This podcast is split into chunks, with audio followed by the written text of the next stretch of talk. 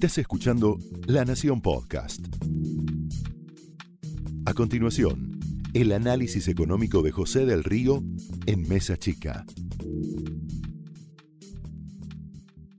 Está llegando a nuestros estudios Fernán Quirós, la máxima autoridad de la ciudad de Buenos Aires, para hablar de por qué los cambios de la cuarentena en este contexto. También te decía Rosendo Fraga, en un contexto en el cual las peleas a nivel gobernante, las peleas también con las madres, las peleas con la realidad que se está viviendo, van a dar mucha tela para cortar.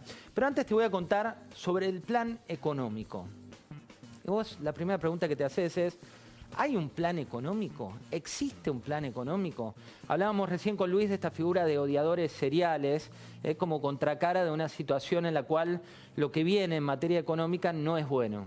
No es bueno en la Argentina, de hecho es bastante peor que en otros países de la región, pero tampoco es bueno en lo que va a ocurrir en Estados Unidos, tampoco es bueno lo que va a ocurrir en algunos países vecinos.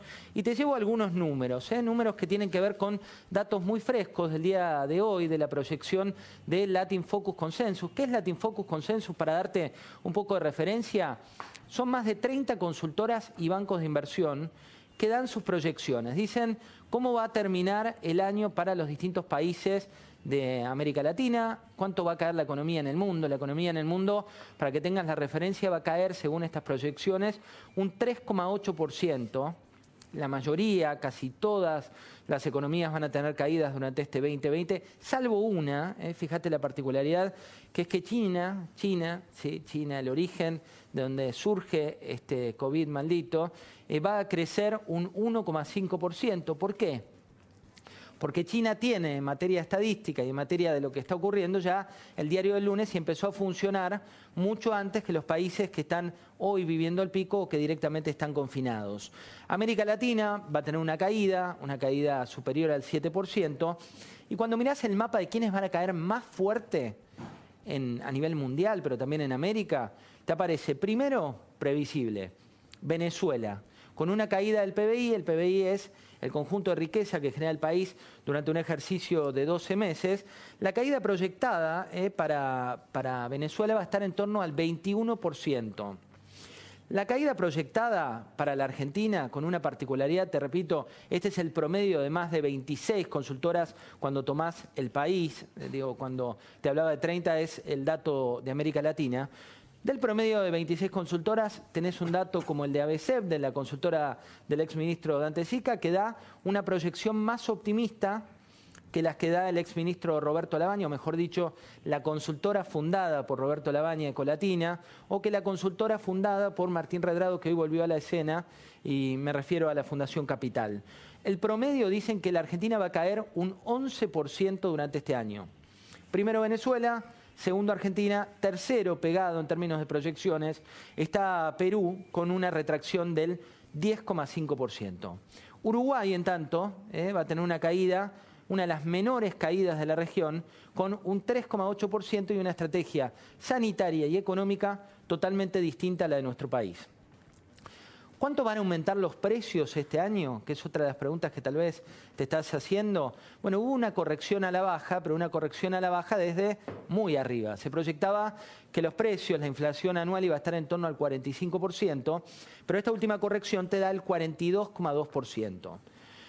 Y después aparecen las viejas cuestiones de este plan económico, ¿eh? las viejas cuestiones que es, ¿qué se va a hacer concretamente? Bueno, tenés una particularidad, la particularidad del dólar un dólar con un supercepo generado en la última etapa del presidente Macri con Hernán Lacunza, cuando después de esas pasos se produjo un éxodo de los argentinos del peso al dólar, un cepo que se agravó con la llegada de Alberto Fernández y que tiene hoy esta realidad que se pueden comprar solo 200 dólares por mes para aquellos que puedan demostrar que tienen capacidad adquisitiva o poder adquisitivo suficiente para poder adquirir esos 200 dólares que te permite este super cepo que se estableció en la Argentina. Echa la ley, echa la trampa, o echa la trampa, echa la ley, empezaron a aparecer los coleros virtuales.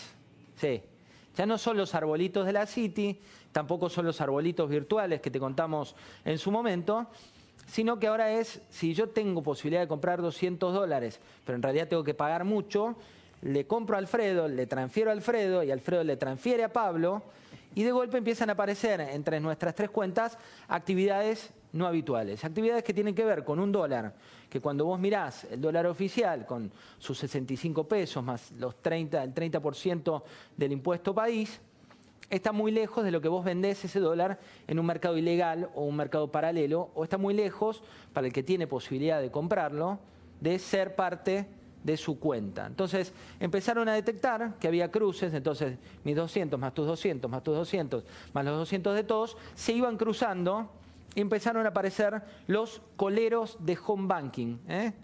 Eh, no solo la virome, no solo el colectivo, no solo el dulce de leche es made in Argentina. ¿Qué empezó a ocurrir? Empezaron a cancelar cuentas. ¿eh? Te llega una cartita de tu banco que te dice detectamos movimientos no habituales de acreditaciones de dólares. Pero ¿qué es lo que está pasando? Y te voy a llevar a una, frase de la entrevista que le hicimos al ministro Guzmán.